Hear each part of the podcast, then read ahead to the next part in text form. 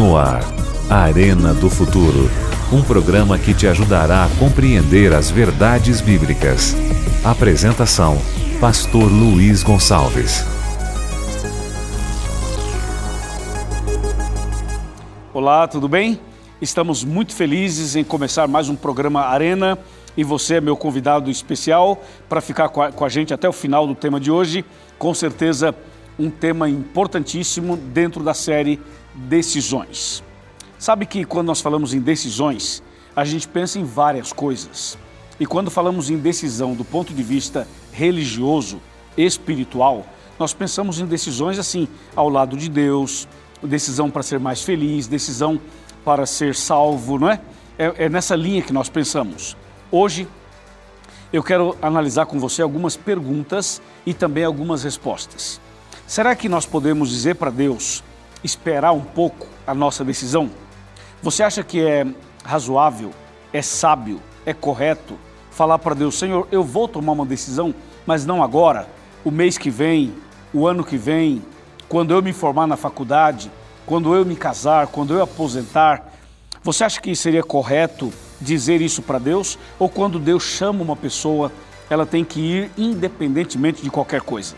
ela deve abandonar até mesmo uh, interesses pessoais para seguir a Jesus? Ou a gente fala, Jesus, eu vou te seguir, mas eu quero um tempo, e será que Deus entende? Será que é assim que funciona?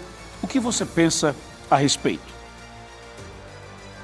Esse é o tema que vai mexer um pouco mais com o seu coração, porque nós queremos mostrar para você esse tema através de uma pergunta. O tema de hoje é uma pergunta. A pergunta é a seguinte: qual é a sua decisão?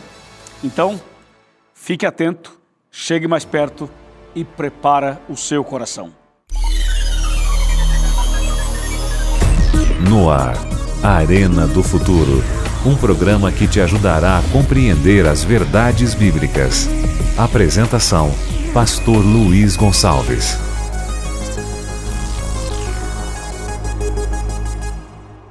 Muito bem, já estamos aqui preparados para o tema de hoje e eu gostaria antes de mandar um grande abraço para você que nos acompanha pela Rádio Novo Tempo. Obrigado por seu carinho, por sua audiência. Que Deus abençoe cada ouvinte da rádio e do Arena do Futuro nesse momento todo especial. Também eu quero lembrar você que o nosso programa está nas redes sociais. Nós estamos nas principais redes. Estamos no YouTube, youtube.com/barra Arena do Futuro e também facebook.com barra Arena do Futuro. Estamos no Instagram, no Twitter, é só você colocar arroba Arena do Futuro. E aí você encontra é, sermões, é, meditações, você encontra reflexões em vídeo e em texto, tudo isso para fortalecer a sua fé e a sua caminhada cristã. Se você ainda não segue o Arena no YouTube ou no Facebook ou, ou no Instagram ou no Twitter, por favor, vá lá e seja um dos seguidores do Arena. O Arena é um programa de estudo bíblico, é um programa de profecias, é um programa de esclarecimentos bíblicos e é um programa também de decisões. Eu tenho certeza que você pode usar o conteúdo do Arena para evangelizar os seus amigos, os seus familiares e até mesmo usar o Arena como um instrumento para a sua própria igreja. Você que é adventista, você pode pegar os, os sermões do Arena e você pode passar na sua igreja, nos telões. Você que é da Assembleia de Deus, você que é da igreja Deus é Amor, você que é da igreja é, pentecostal, você que frequenta uma igreja tradicional, não importa qual sua igreja, se você precisa de pregações, de sermões, você pode usar o conteúdo do Arena e colocar na sua igreja lá para que os membros possam também é, estudar a Bíblia conosco, tá bom? O que, que você acha? É uma boa ideia, não é? Fica aí a dica para você. Também quero mandar um abraço para cada pessoa que acompanha a gente nos estados do Brasil. Eu sei que em todo canto as pessoas estão conectadas no Arena e nós agradecemos muito o seu carinho, a sua audiência, a sua atenção e também as suas orações. E um abraço para você que nos assiste desde os Estados Unidos, desde a Europa, desde a África, Deus abençoe grandemente a sua vida. Para você também do Japão, que está conectado conosco agora. Muito bem, Bíblia na mão, Jesus no coração, Vamos ao tema de hoje. Você já sabe que o nosso tema de hoje é uma pergunta. A pergunta é: qual é a sua decisão? Essa pergunta já leva cada um de nós a uma reflexão, não é mesmo? E eu queria saber uma coisa de você. Se Jesus chamar você hoje, qual vai ser a sua decisão? O que aconteceria é, naquele momento em que Jesus chamou o cego? O cego Bartimeu, Jesus curou aquele homem e Jesus o chamou para segui-lo. O que aconteceria se ele não ouvisse o chamado e não aceitasse o chamado de Jesus naquela hora? O que aconteceria com os, os discípulos se, quando Jesus chamou cada um deles, eles não fossem? O que aconteceria é, quando Jesus chamou Saulo de Tarso e ele, se ele não aceitasse? O que aconteceria? O que aconteceria com os três discípulos, Pedro, Tiago e João, se Jesus os chamasse para irem até o Monte da Transfiguração e eles não fossem? Qual seria o resultado da história desses três e das histórias das outras pessoas que Jesus chamou? Hoje, o chamado vai ser para você. Eu quero saber qual vai ser a sua decisão, qual vai ser a sua posição, a sua postura. E para ajudar você nesse pensamento, nessa reflexão, eu separei aqui um texto de Lucas, onde nós vamos analisar três situações e três decisões diferentes. Atenção para essa leitura. Vamos abrir a Bíblia no livro de Lucas, no capítulo 9, e vamos ler a partir do versículo 57. Lucas, Lucas, capítulo 9, 57 a 62. Observe. Indo eles caminho afora, Alguém lhe disse: Seguir-te-ei para onde quer que fores. Mas Jesus lhe respondeu: As raposas têm os seus covis, as aves dos céus têm os seus ninhos, mas o filho do homem não tem onde reclinar a cabeça. Vamos parar por aqui. Eu li os 57 e os 58. Nesses dois versículos, disse que Jesus estava caminhando e alguém se aproximou de Jesus e disse: Senhor, eu te seguirei aonde quer que fores.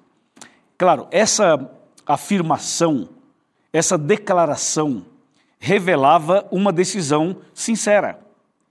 Parecia sincera. A gente não conhece o coração das pessoas, mas Jesus conhece. Então, essa pessoa disse: Senhor, eu te seguirei aonde quer que o Senhor for. Bonito, né? Bem bonito isso. Veja o que Jesus respondeu no verso 58. Jesus lhe respondeu: As raposas têm os seus covis as aves do céu ninhos, mas o filho do homem não tem onde reclinar a cabeça. Analisemos isso.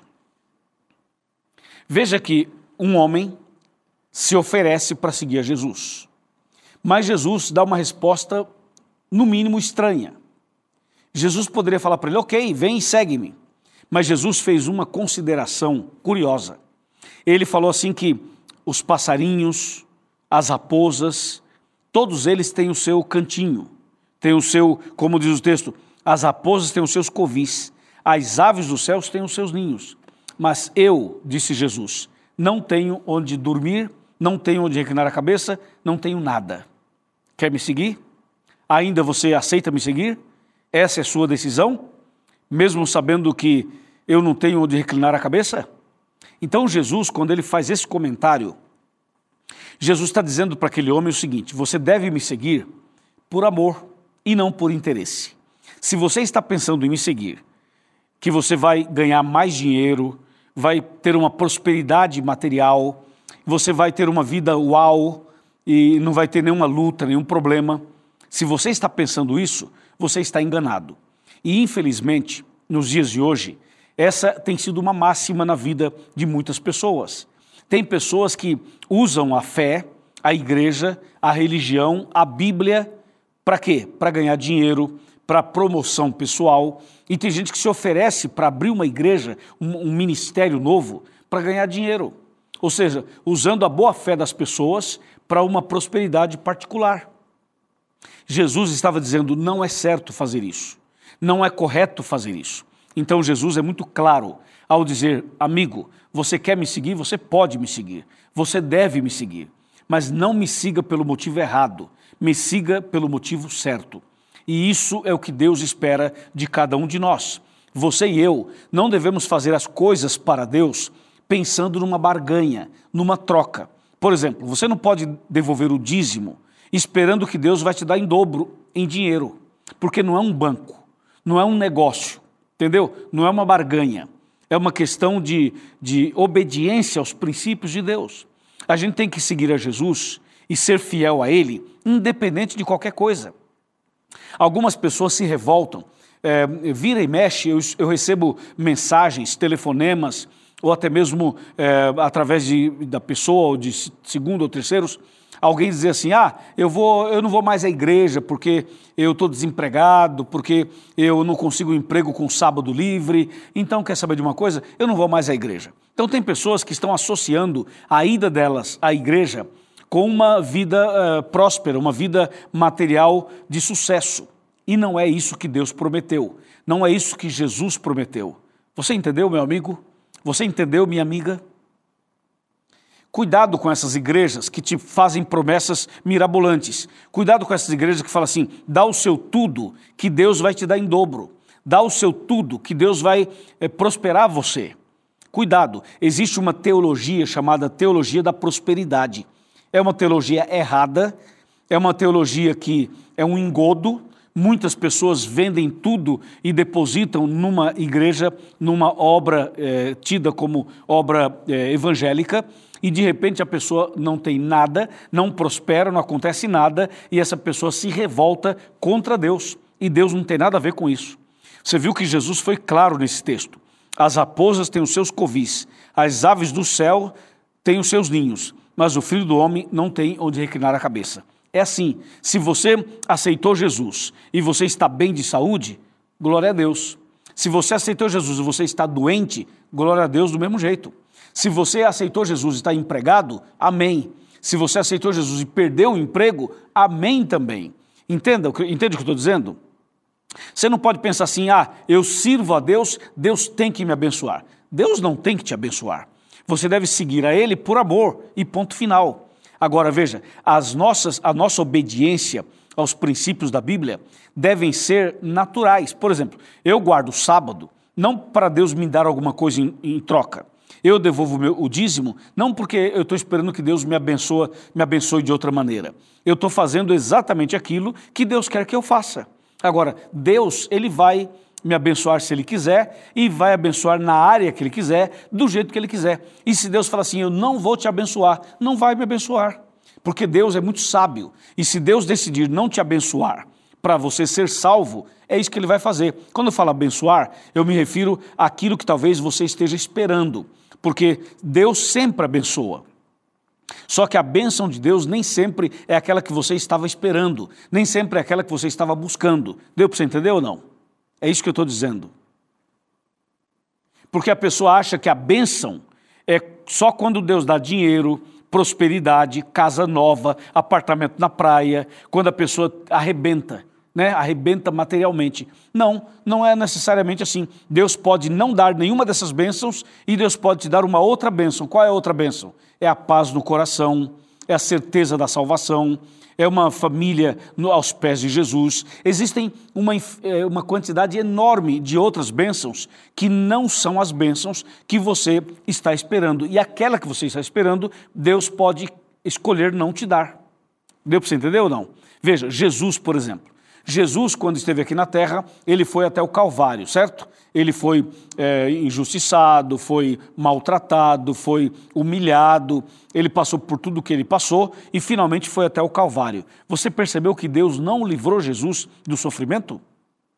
Deus não livrou Jesus do sofrimento e nem da morte. Por quê? Porque o sofrimento de Jesus e a morte de Jesus era a maior bênção para toda a humanidade. Você entende?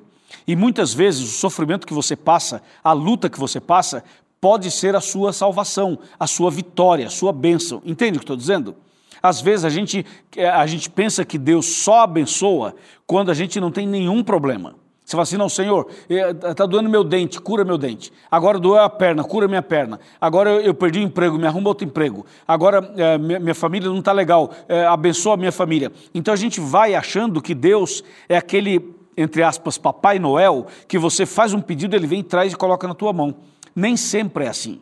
Deus permite que nós passemos por algumas coisas para que a gente possa crescer na fé, amadurecer na fé e para que você seja salvo. Por isso, a resposta de Cristo aqui. Para aquele camarada que disse: Eu te seguirei onde quer que fores. Jesus foi claro, categórico, foi assertivo. É isso mesmo. É assim, nós temos que aprender e temos que estar maduro espiritualmente para isso. Antes de ler a segunda história, você lembra é, dos três jovens hebreus, o Sadraque, o Mesaque e o Abednego? Então, esses três jovens, eles tinham a maturidade espiritual, eles tinham a compreensão correta da vida religiosa. Por quê?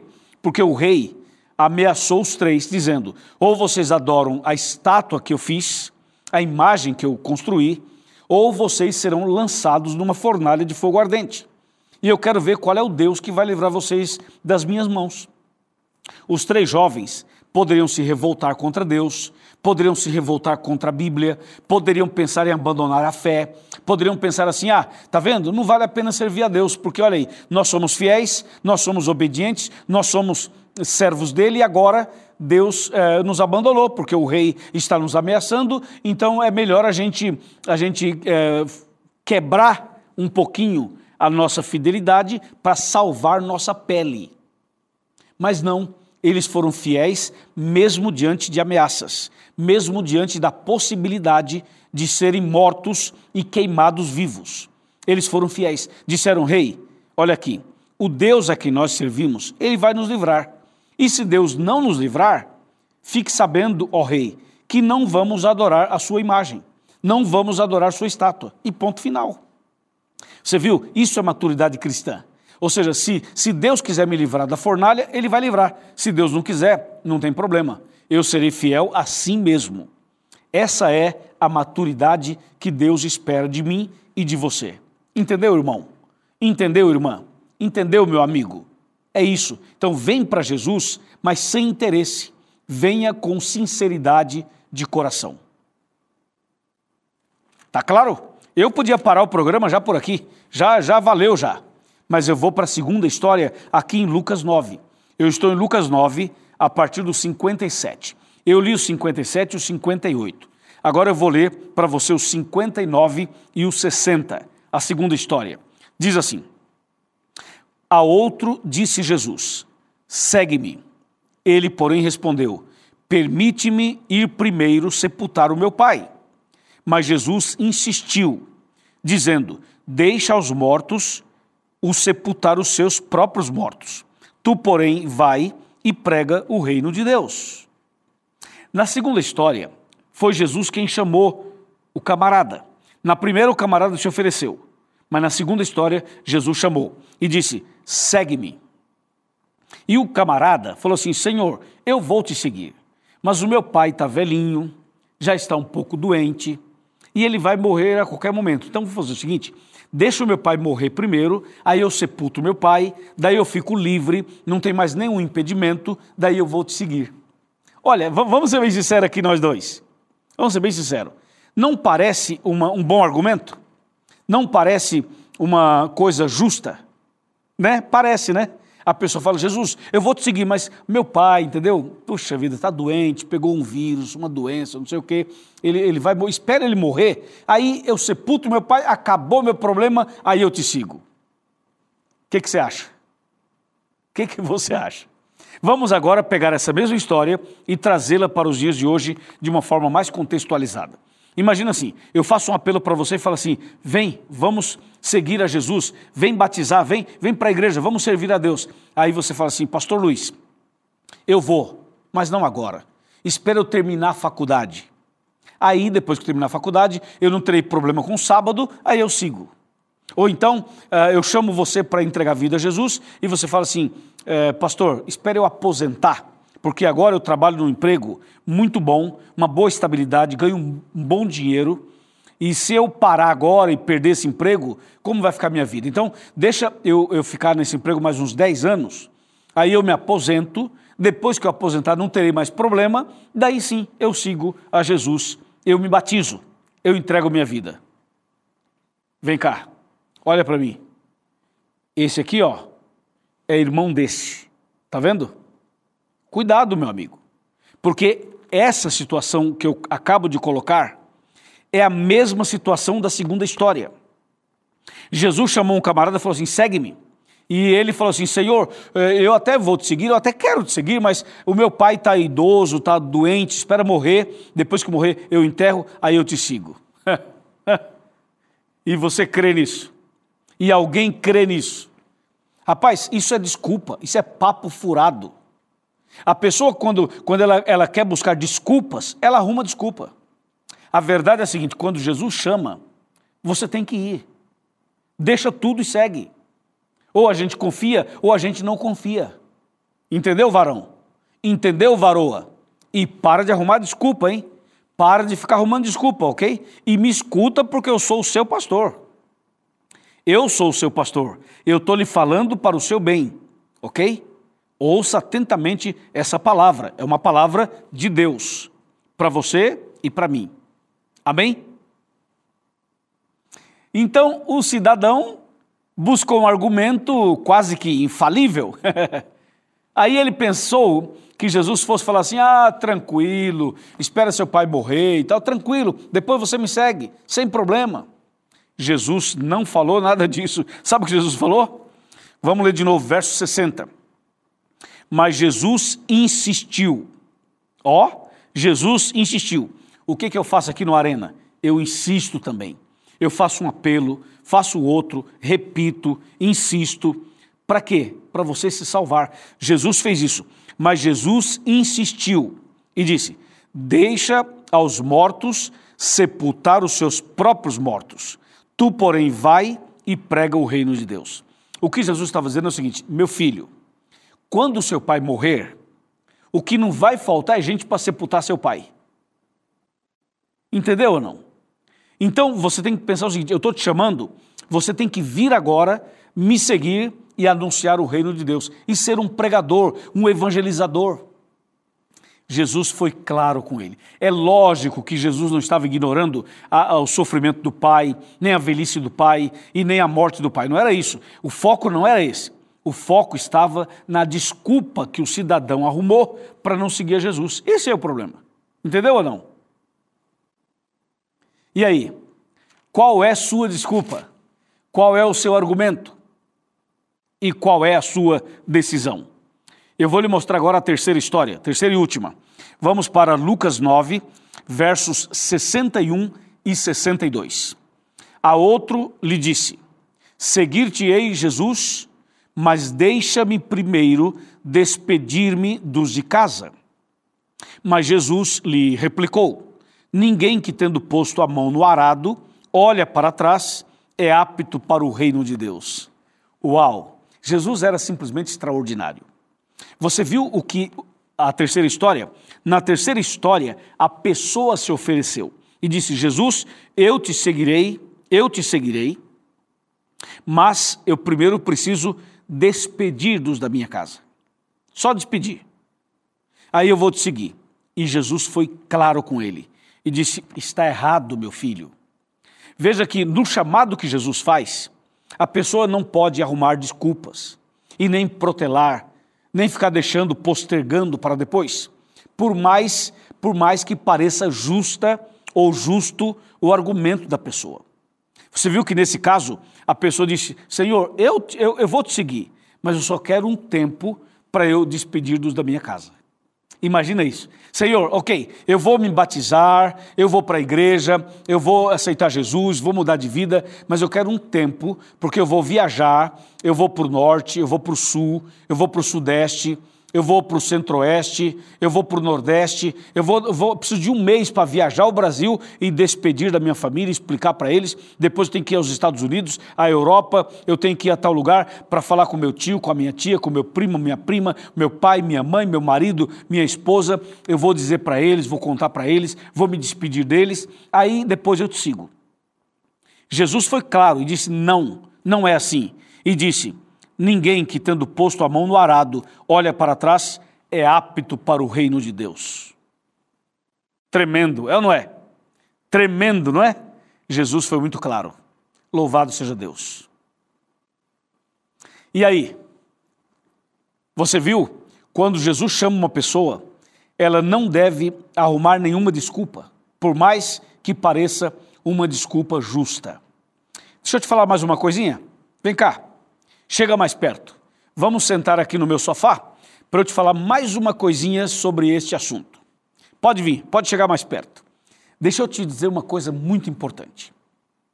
A palavra de Deus diz assim, ó, eu vou ler para você aqui um texto que está em Tiago, capítulo 4, verso 14. Olha que texto. 4:14. Fala assim: Vós não sabeis o que sucederá amanhã. Que é a vossa vida? Sois apenas como neblina que aparece por um instante e logo se dissipa. Entendeu? Agora, ouça esse outro texto aqui, ó. Deuteronômio 11, versículo 26 a 28, mas eu vou ler só o 26. Deuteronômio 11, verso 26. Fala assim: Eis que hoje eu ponho diante de vós a bênção e a maldição. Uau!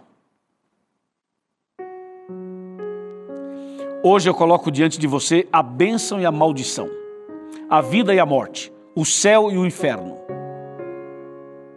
a verdade e a mentira, a bênção e a maldição.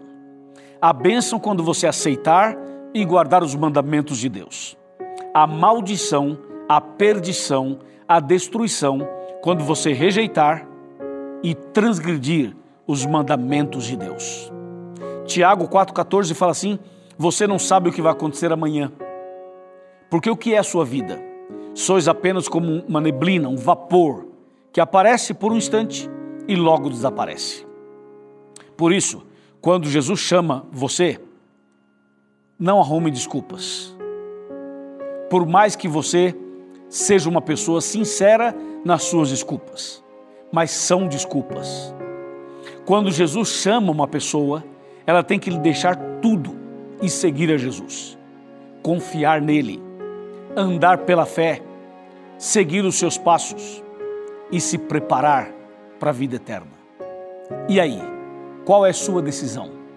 Você aceita esse chamado? Você aceita esse convite de chegar mais perto de Jesus, de entregar sua vida para Ele, de se batizar, de começar tudo outra vez? Pois é, hoje o chamado é para você, para você nascer de novo, para você se batizar, para você começar uma vida nova. Se for necessário deixar alguma coisa, deixe. Se for necessário abandonar alguma coisa, abandone. Mas receba o chamado de Jesus. Aceita se você aceita, mande uma mensagem para cá e diga, pastor, eu aceito. Entra nesse site aqui, encontreumaigreja.com.br. Faça uma visita na Igreja Adventista do Sétimo Dia. Procure o pastor, o líder da igreja, conte da sua decisão. Nós vamos ajudar você. Você vai caminhar com Jesus, você vai nascer de novo, você vai se preparar para a vida eterna. Amém? Pergunto de novo: qual é a sua decisão? Me diz, fala mais alto. Muito bem, meus parabéns. Deus te abençoe. Eu vou orar por você.